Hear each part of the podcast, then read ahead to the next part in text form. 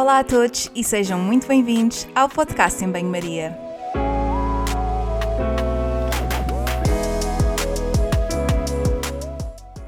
Muito obrigada por estares desse lado. Eu sou a Margarida e conto contigo ao longo dos próximos episódios. Já sabes que aqui a ciência e o bom senso são o prato principal, sempre acompanhados com uma generosa dose de sentido de humor. Por isso, fica desse lado nos próximos minutos para ouvir uma conversa sobre um tema que vou desde já apresentar.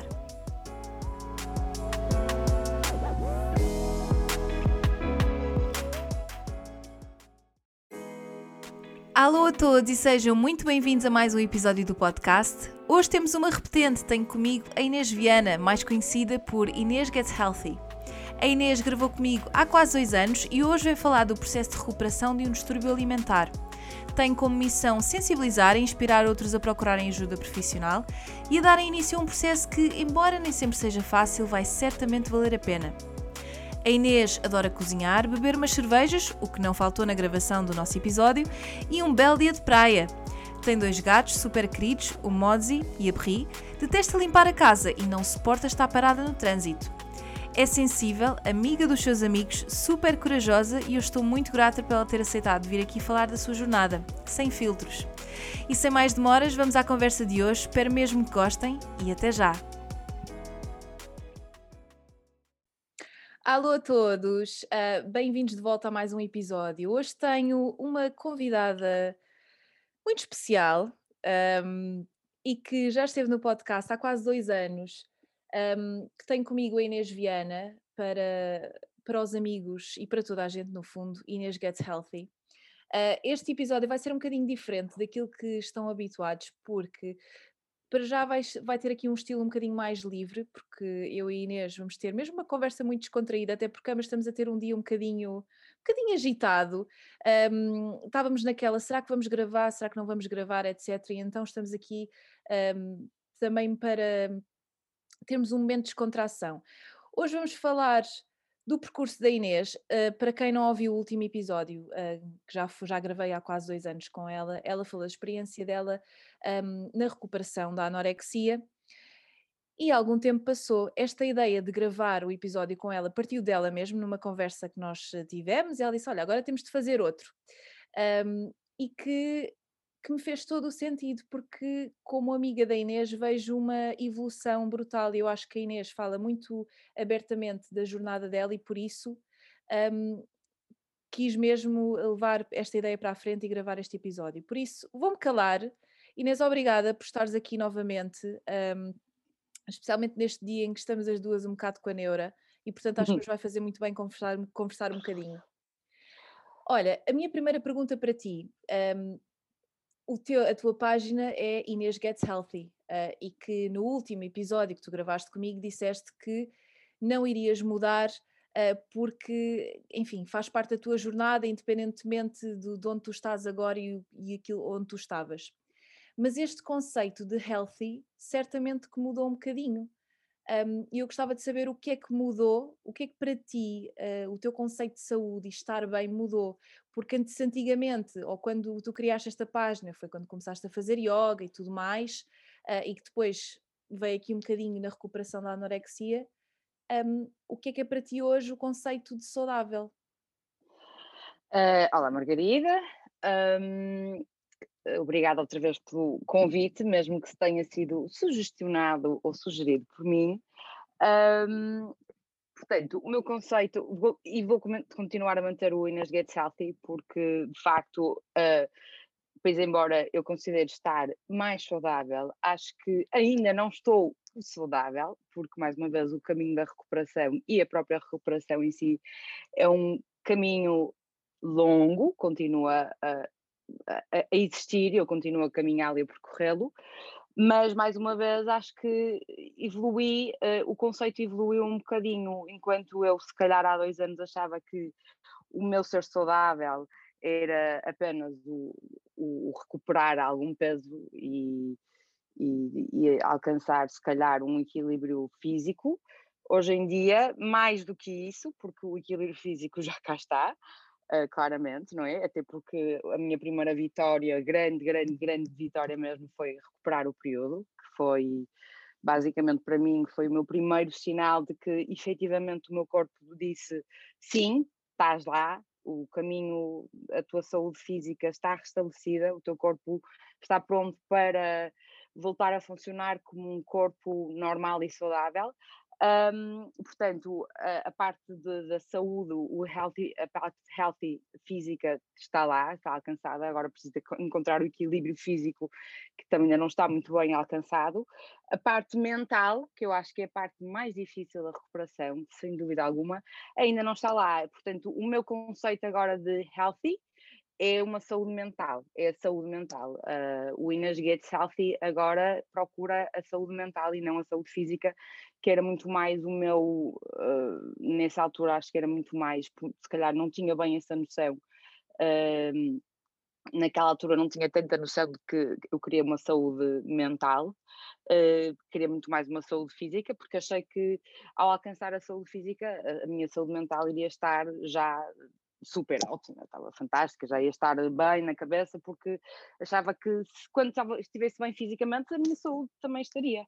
Mas acho que. Ou a tua, é... a tua a forma como tu te vês e o. Exatamente, estaria, estaria tudo bem, mas de todo, de todo, acho que de facto a parte mais difícil disto tudo é mesmo a parte mental, porque, pese embora eu ter, ter demorado 10 anos porque demorei 10 anos a restabelecer-me fisicamente, ou seja, ao, ao meu corpo uh, estar fisicamente bem, uh, saudável, equilibrado ao ponto de uh, a função reprodutora funcionar, é?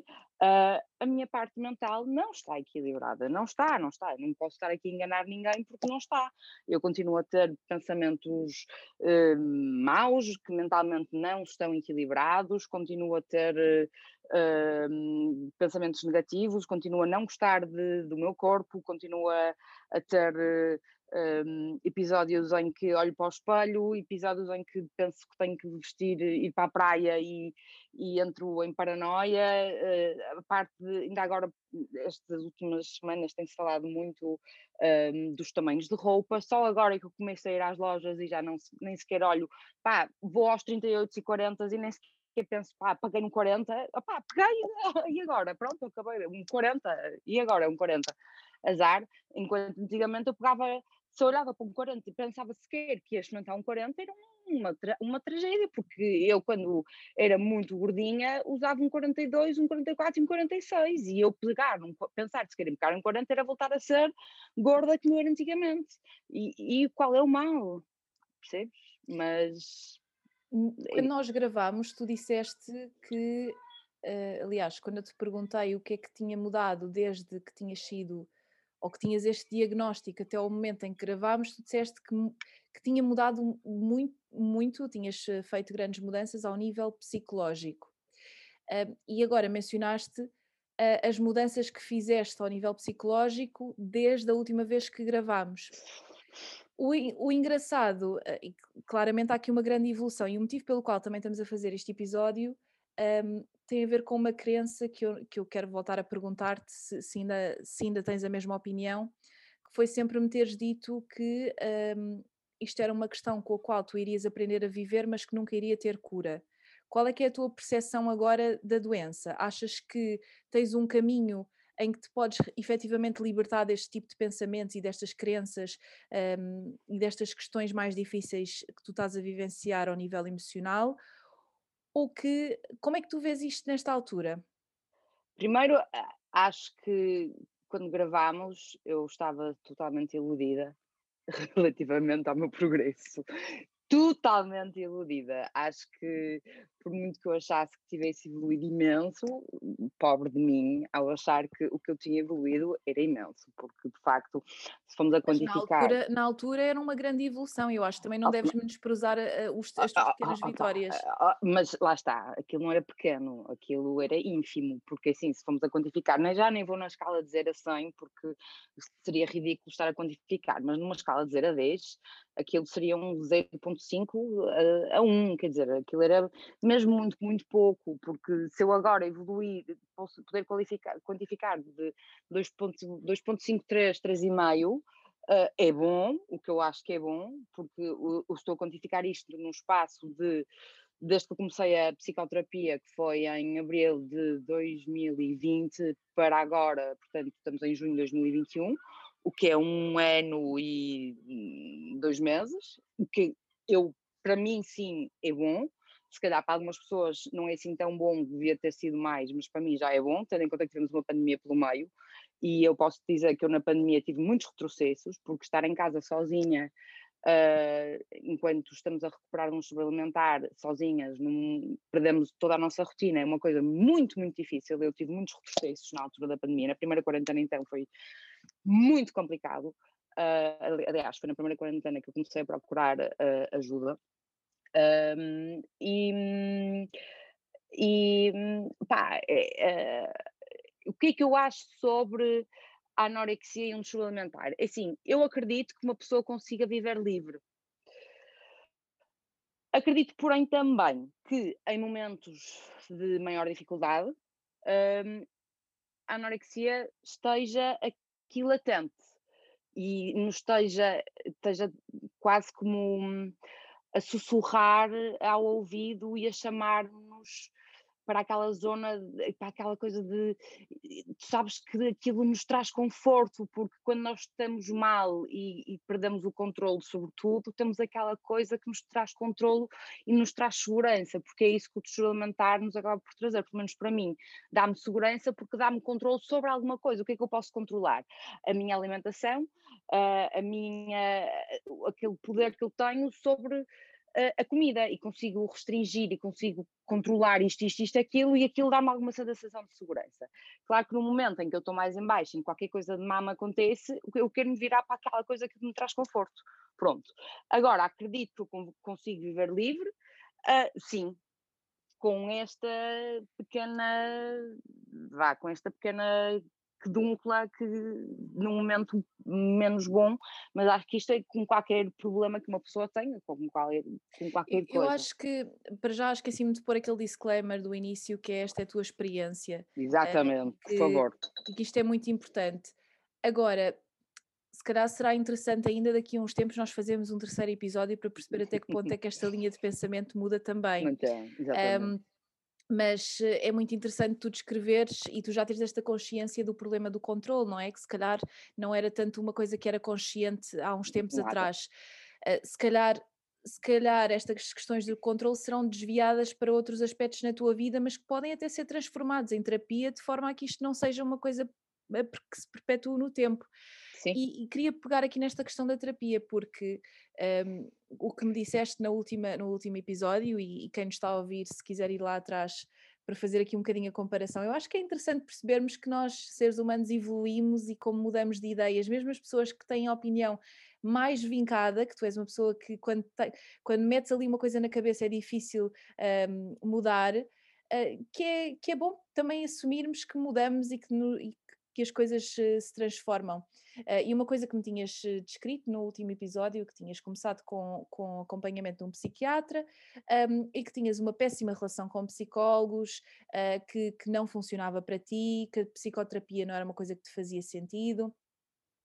Um, e mencionaste agora que começaste a fazer psicoterapia há um ano e qualquer coisa. O que é que te fez uh, procurar essa ajuda e qual é que é a tua visão em relação à psicoterapia e como é que isso mudou desde que conversámos a última vez?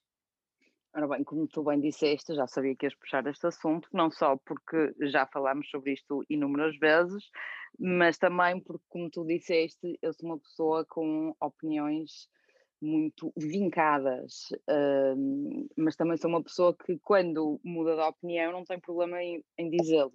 Ou seja, mudei a opinião e mudei. Sou uma pessoa que dá muito bem a mão à palmatória quando tem que a dar. Um, e de facto eu era uma pessoa que eh, não gosto de psicólogos em geral.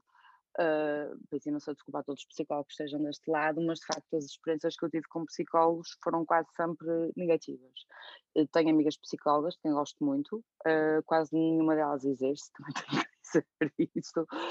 Um, mas de facto uh, não tenho um, um, boas experiências com os psicólogos. Uh, sei que, de facto, eu cheguei a um ponto em que estava mesmo a precisar de muita, muita, muita ajuda E hum, a Ana Pereira de Andrade, eh, pessoa que tu conheces, hum, tinha uma amiga que também tem, que conheces, que hum, é psicoterapeuta, psicanalista, e que já tinha falado com a Ana, que, me conhecia das redes sociais, a dizer que se algum dia eu quisesse ou precisasse de alguém, ela tinha uma pessoa que conhecia que seria indicada para, para, o, meu, para, a minha, para o meu problema. E que se, se, se eu estivesse aberta ela teria todo o prazer em indicar-me, eh, que era uma pessoa top, dos tops uh, em caso de distúrbios alimentares e chegou ao momento em que eu de facto disse: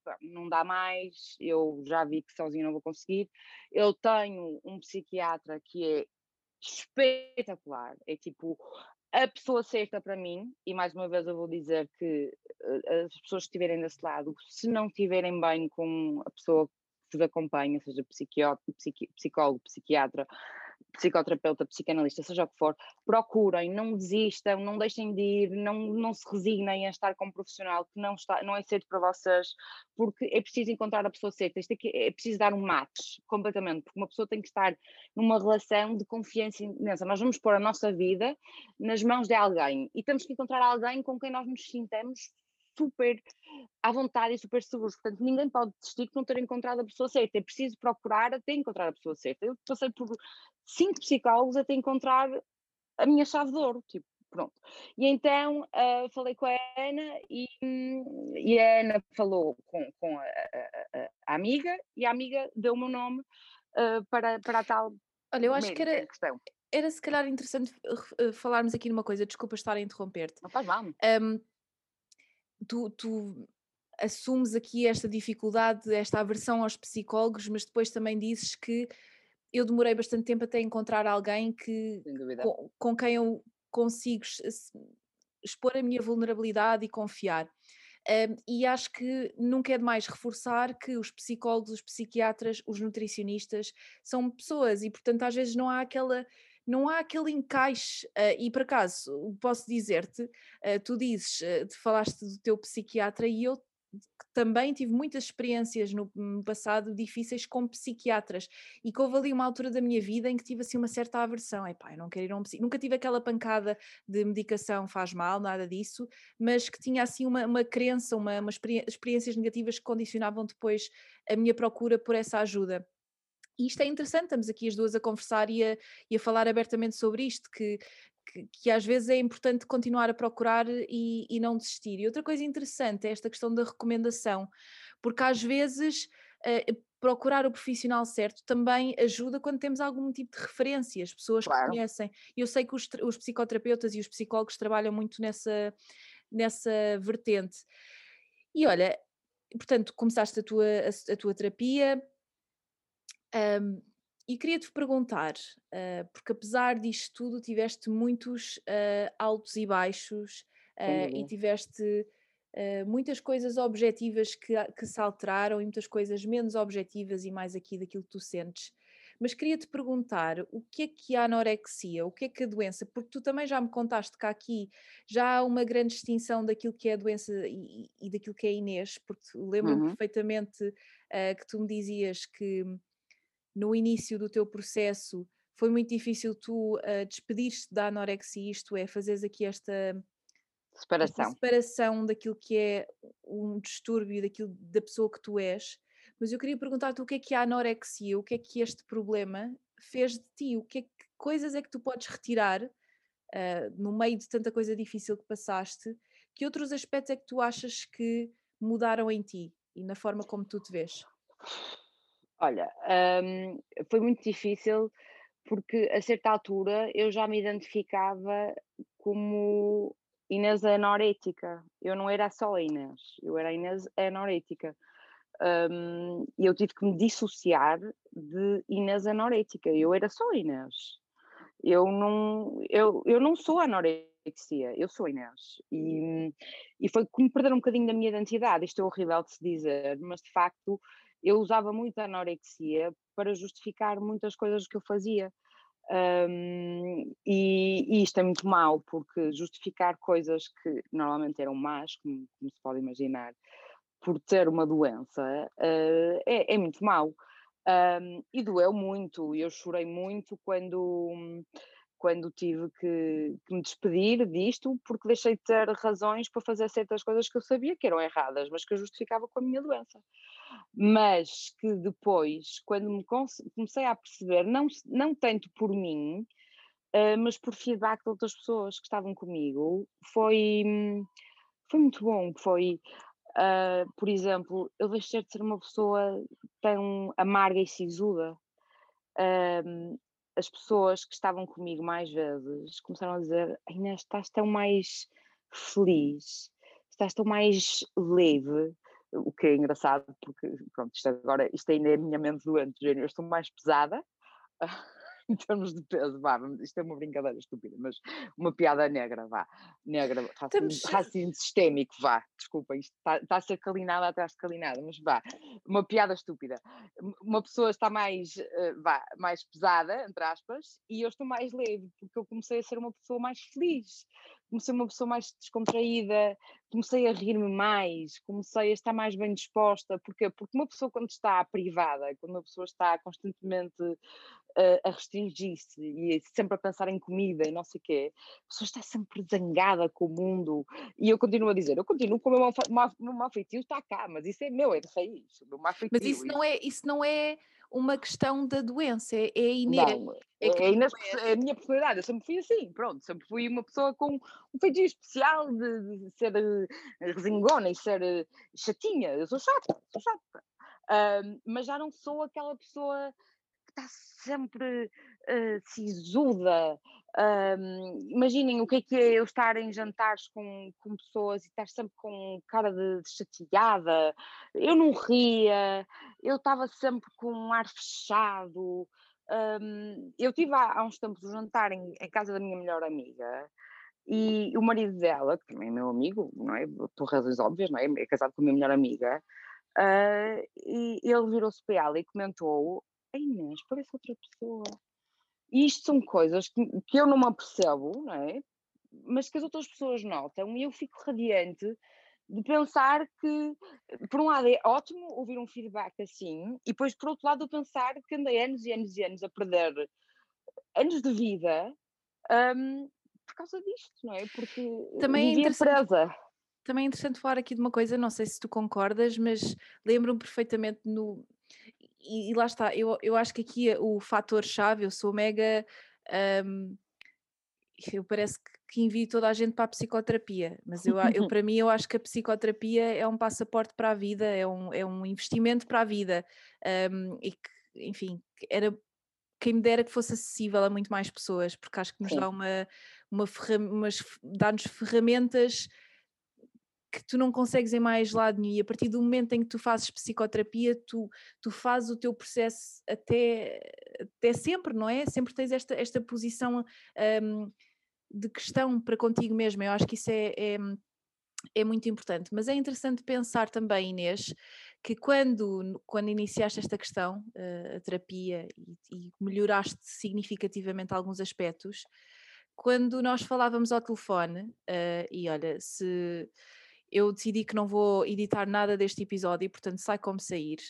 Uh, Dizia-te, Inês, estás, estás bonita, estás, estás bem, e tu não encaravas às vezes isso de uma forma positiva, que é quase como se tu estivesses a perder a bengala que a anorexia te hum, dava em determinada dava. fase.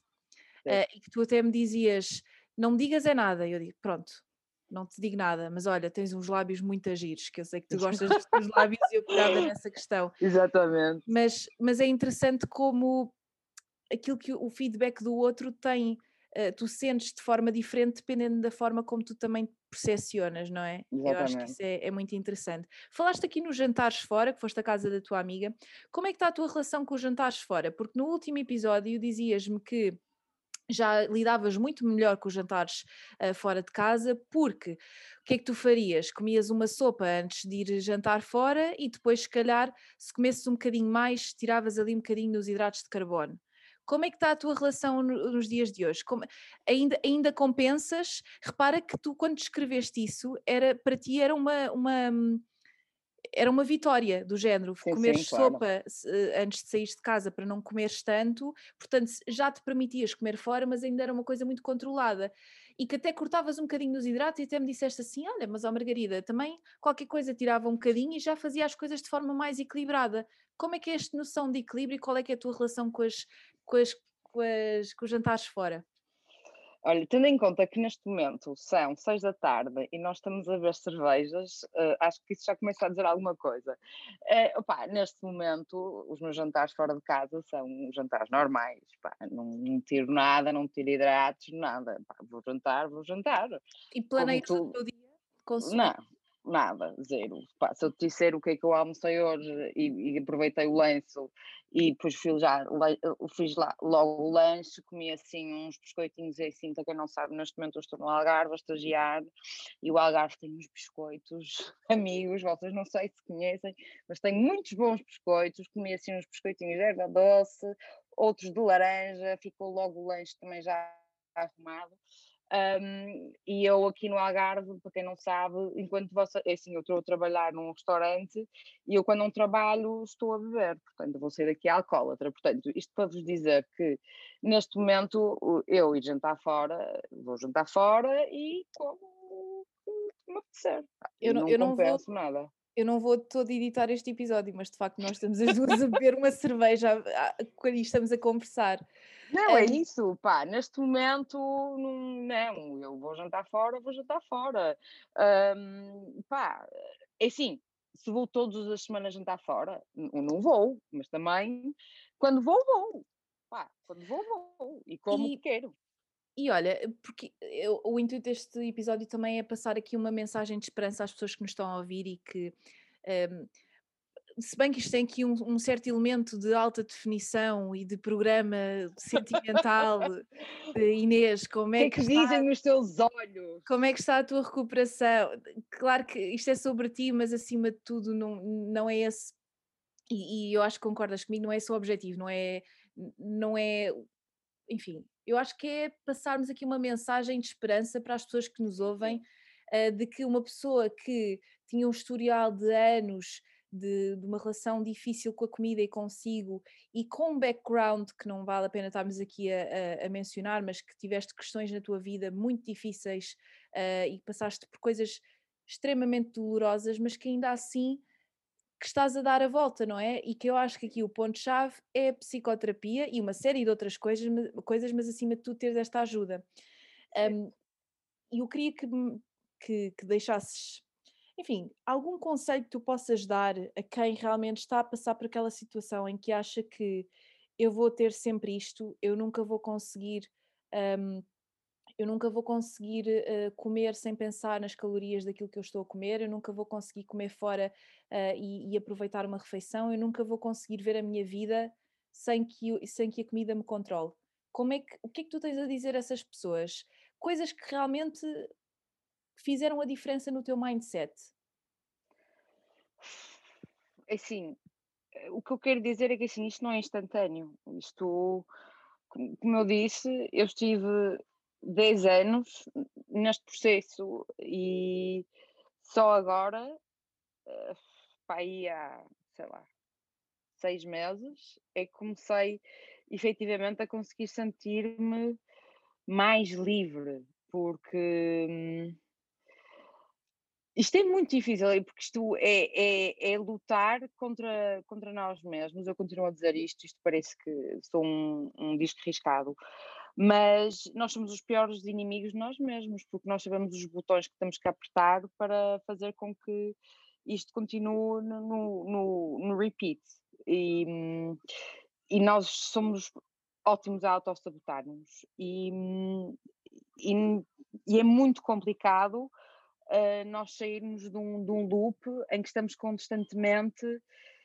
Um, e é assim, eu própria há dias em que eu acho que pá, eu não passo deste, pá, eu evolui até aqui e agora não consigo passar disto, mas assim, às vezes precisamos de, de umas chapadinhas uh, e de uns empurrões, se calharem sempre de, do nosso terapeuta, mas de outra pessoa, se calhar que nos dá, também nos damos muito bem e que tem às vezes uh, que nos consegue ver de fora e, e, nos conhece tão bem e que nos dá um safanão e que nós acordamos um bocado e vemos, não, eu não posso estar neste loop, vamos ter que andar para a frente. Porque assim, é preciso que nós, primeiro de tudo, é preciso que nós queiramos sair desta. E eu acho que as pessoas, quando veem a recuperação, não têm noção do que é que isto é. Porque muita gente que fala comigo no Instagram diz, ah, eu queria, ah, e tal, mas as pessoas não têm noção do que é que isto é. Não têm, não têm. E é por isso que eu também tenho feito muitos posts acerca disto, porque eu acho que isto é muito romantizado ainda. Porque eu acho que as pessoas não têm noção, porque as pessoas dizem, ah, eu queria hum, ficar boa, mas eu não quero ganhar peso opa, não, não dá. Eu andei muitos anos a dizer, ah, eu, eu vou recuperar, mas não vou ganhar peso. Ou não vou ganhar muito peso, vou ganhar 2 quilos. Opa, uma pessoa que pesava 50 quilos e tem 1,73m, com 2 quilos não recupera. Lamentemos, não é? Quem é que com 52 quilos e 1,73m, no meu caso, que tinha um, uma, uma massa gorda de 10%, nunca na vida ia recuperar. Quer dizer, eu andei a enganar-me a mim própria, mais do que aos outros, porque os outros, adeus, não é? Eu acho que, desculpa estar a interromper, ah, tranquila.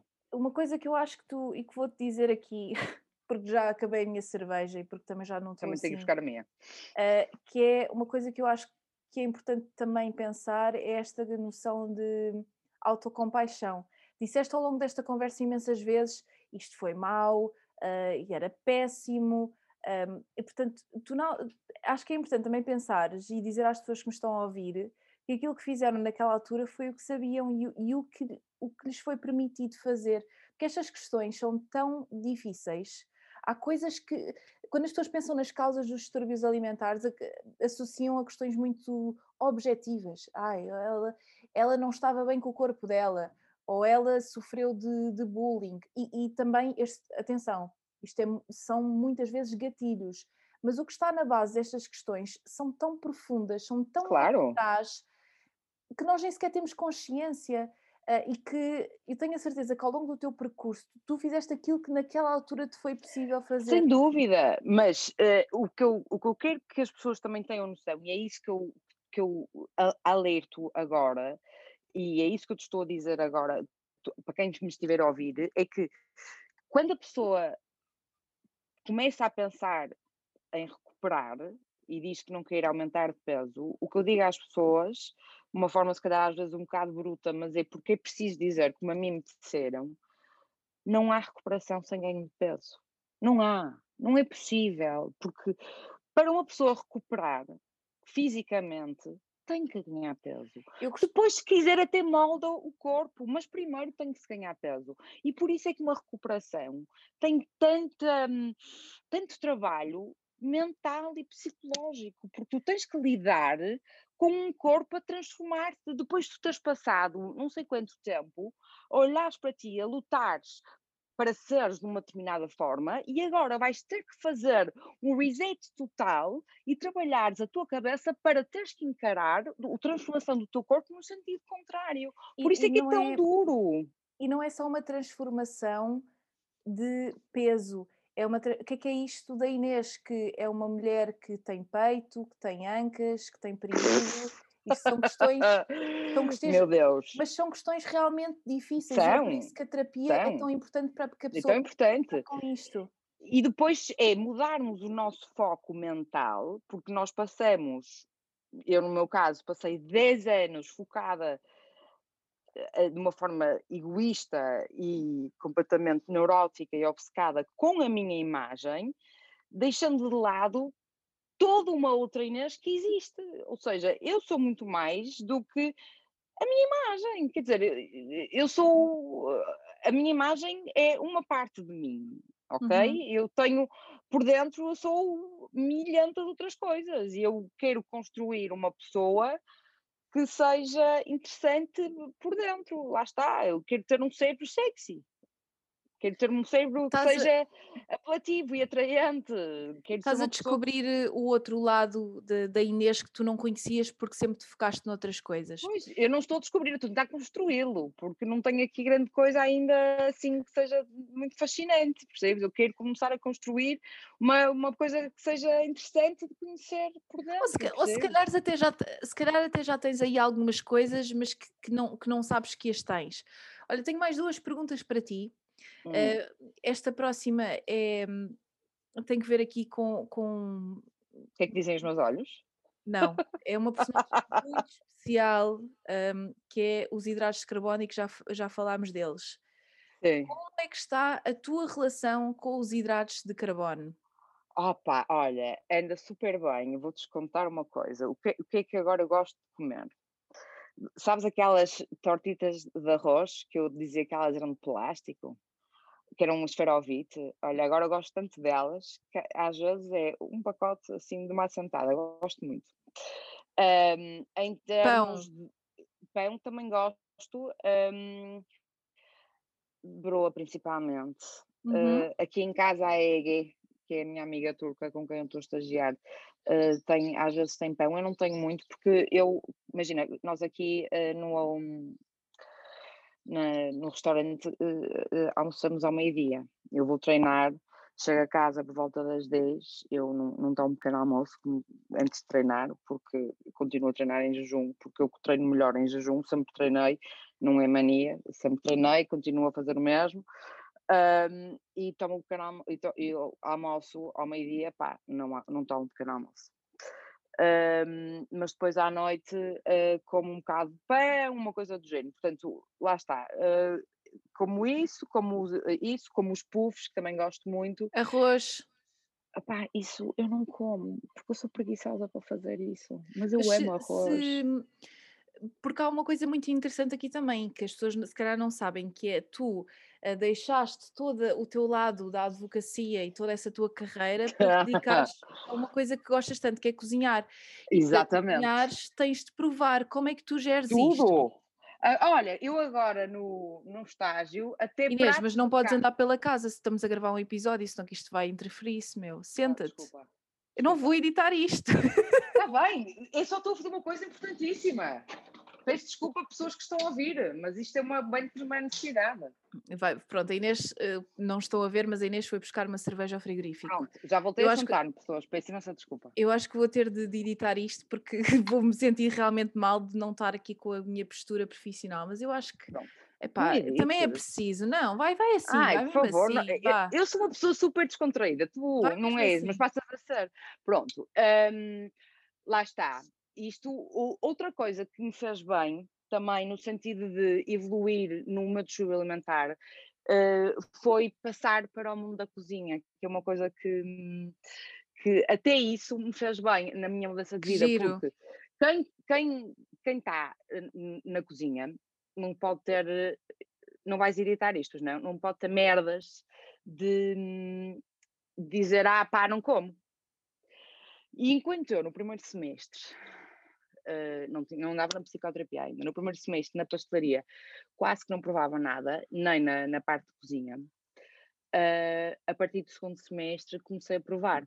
Pá, no segundo semestre na pastelaria nós fizemos uma, um molde de 25 horas de pão.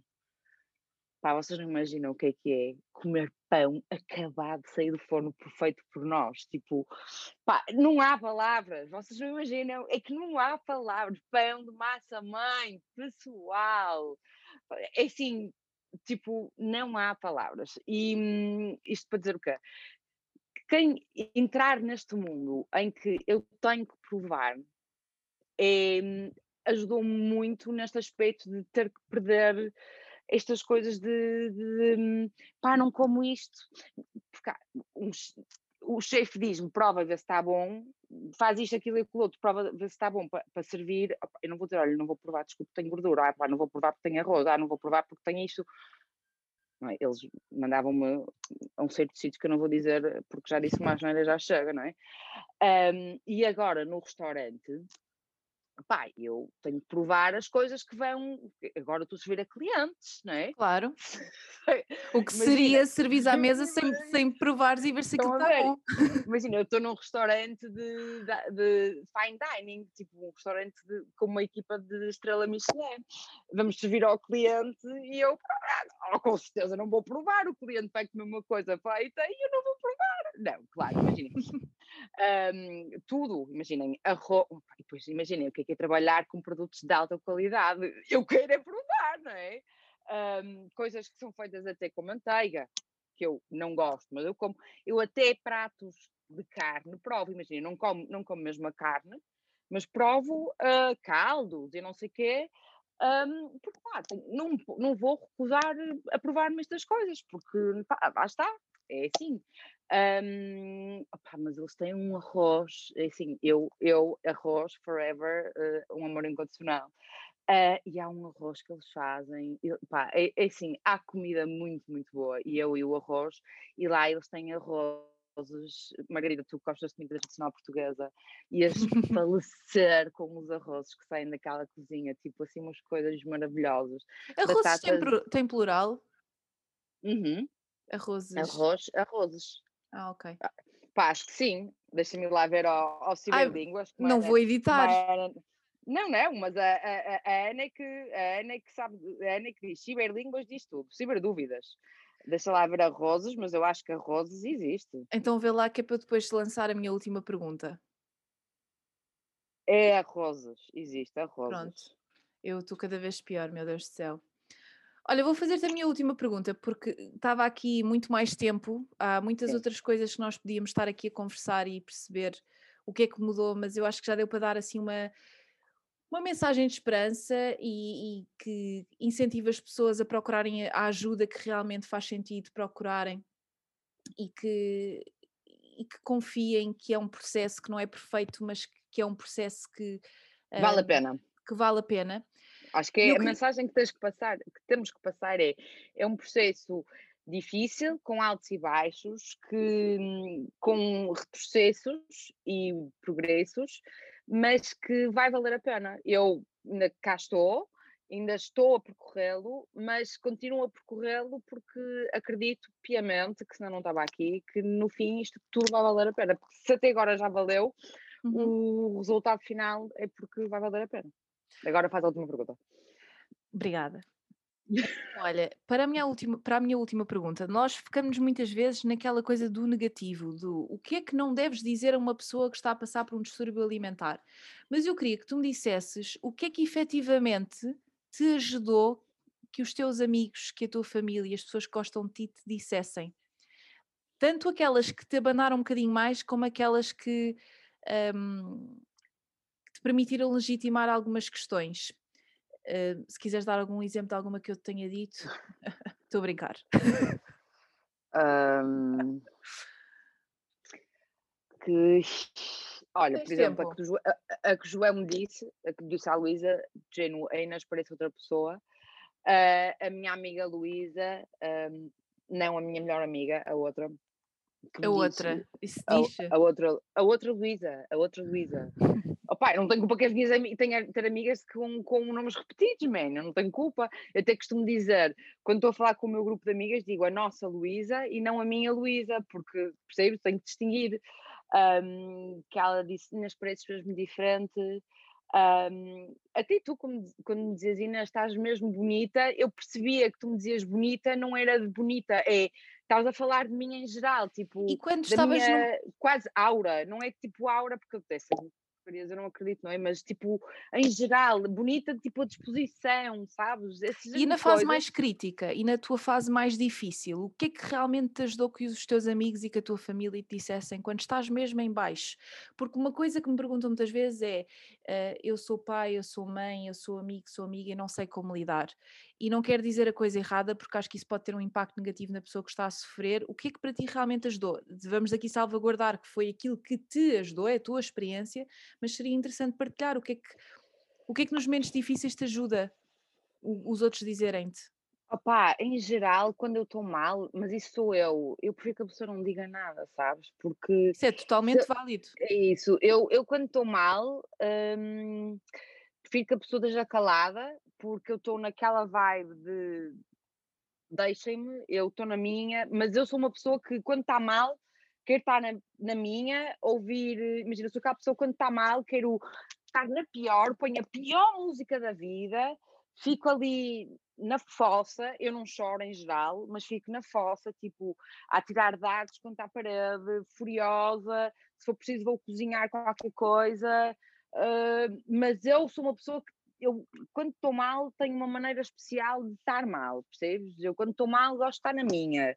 Há pessoas que gostam muito de. Imagina, eu também já tive alturas em que estava mal e saía de casa e ia dar uma volta, uh, ou ia ao ginásio, ou cozinhava, ou se tivesse alguma coisa, um, era capaz de ligar a uma amiga minha e, e ter com ela, mas às vezes, se calhar, nem falava, era só estar ao pé da pessoa, sabes? E dizia, às vezes, só estar, pela, estar com a pessoa pela companhia, nem sequer me apetecia falar, dizer só, posso estar aí? E a pessoa não fala comigo, ou então falar, mas sobre qualquer outro assunto que não o não, não me perguntem o que é que eu tenho, falem comigo sobre outra, coisa qualquer para eu me distrair sobre o meu, do meu assunto. Às vezes só isso já ajuda, percebes? Para a pessoa deixar de pensar no que está a pensar e pensar noutras coisas sobre outras pessoas e imagina o que é que a mim me ajudou, ajudava muito, muito, muito. Eu, graças a Deus, tenho amigas com bebês que tu tens os gatos de terapia, não é? Eu já tenho os meus bebês. Mas uh, muitas vezes eu, uma das minhas grandes amigas, é minha vizinha, e eu tive alturas em que estava na bosta e ia à casa dela e estava com o bebê. E pá, aquilo para mim era. Estava lá e esqueci. Estava na, na, na poça e estava lá. Portanto, eu acho que depende muito da pessoa, mas a mim, uh, quando estou mal, eu ou quero estar sozinha, ou se quero estar com alguém, e não quero falar sobre o que, o que eu tenho e gosto de falar sobre outras coisas para esquecer do que, do que eu tenho, para, para me passar a neuro. Eu acho que todos nós eh, reagimos a estas situações de forma é diferente. É um, eu acho que aqui o importante é, às vezes, a pessoa quando está a ver e tem a tendência mostrar disponibilidade às vezes só. Mostrar disponibilidade exatamente e não forçar ou não forçar a comer ou não, ou não nada fundo, de todo. tirar o foco do, da imagem da comida. É isso é isso. Quando as pessoas se, te perguntarem isso é o que eu acho que a pessoa deve fazer é mostrar disponibilidade dizer olha se precisas de alguma coisa eu estou aqui. Não é insistir, não é dizer nananã, não é ser chato, não é ser melga, porque isso só acaba por afastar a pessoa ou então se a pessoa já está a tentar esquecer, só reforça e vai chamar outra vez o foco ao que a pessoa está a tentar esquecer, portanto, não, não insistir, um, e se a pessoa se mostrar que quer falar alguma coisa, às vezes até distrair e falar outra coisa e dizer, olha, vamos dar uma volta, ou então vamos fazer isto ou aquilo ou aquilo outro, mas nunca insistir, porque às vezes isso é pior, percebe? Uhum. E, e pelo menos para mim, pá, e se eu estou a tentar esquecer e a pessoa está ali, Tens de comer. Uhum. Não, ao forçar a comer é tipo o pior. A não ser que esteja. Imagina, eu já fiz, tentei essa abordagem com uma ou duas pessoas, mas eram miúdas e eu sabia o que estava a fazer. Percebes? E eu, era uma, eu estava a falar com uma miúda que estava a, ter um, estava a começar a entrar numa espiral e eu estava a fazer uma abordagem que sabia quase certeza que ia começar a funcionar, que estava a funcionar e funcionou. Mas isso era porque conhecia, estava a tentar acompanhar um caso desde o início e era diferente, percebes? Porque eu não sou psicólogo, não sou nada, mas era um princípio, eu estava a conhecer, eu conhecia a miúda e é diferente agora. As pessoas que não tentem fazer essas coisas procurem sempre profissionais. Ainda há, ainda há bocadinho me perguntaram Uh, ai, tenho uma, uma, pessoa, os pais não sabem como lidar, não sei o que é que os pais vão fazer, conheço alguém que acompanha os pais. Eu disse: se a pessoa, se a pessoa em questão está a ser acompanhada por um profissional, a pessoa certa para indicar alguém para acompanhar os pais é o próprio profissional, não sou eu, não é? Claro. Não procurem Olha, ajuda nas redes. Inês, estamos a chegar ao fim. Obrigada por, pelo teu testemunho, obrigada por esta conversa descontraída e que, é que me deixou bastante. Pá, estou muito melhor, estava mesmo com a neura, nada como uma cervejinha e uma boa conversa. Com não, certeza, amiga portanto, eu espero que as pessoas que nos, que nos estejam a ouvir tenham gostado. Isto foi Na verdade, foi o meu primeiro episódio a cru. Eu fiz umas perguntitas e tal, mas na realidade não me preparei muito para isto, devo ser sincera. Ah, eu costumo. Uh, e portanto, estou muito contente, quer dizer, agora estou, vou ouvir isto e vou pensar, é pá, não devia ter dito aquilo. Mas anyway, oh. é, acho, que, acho que correu muito bem, Inês. Muito obrigada por, pelo teu testemunho. Espero que gostem quem nos está a ouvir e se é o caso, partilhem. Sigam a Inês nas redes sociais, certeza que já seguem. Uh, e se quiserem também ver um bocadinho da evolução, ouçam o episódio anterior que eu gravei com ela para ver o que é que realmente mudou. Beijinhos!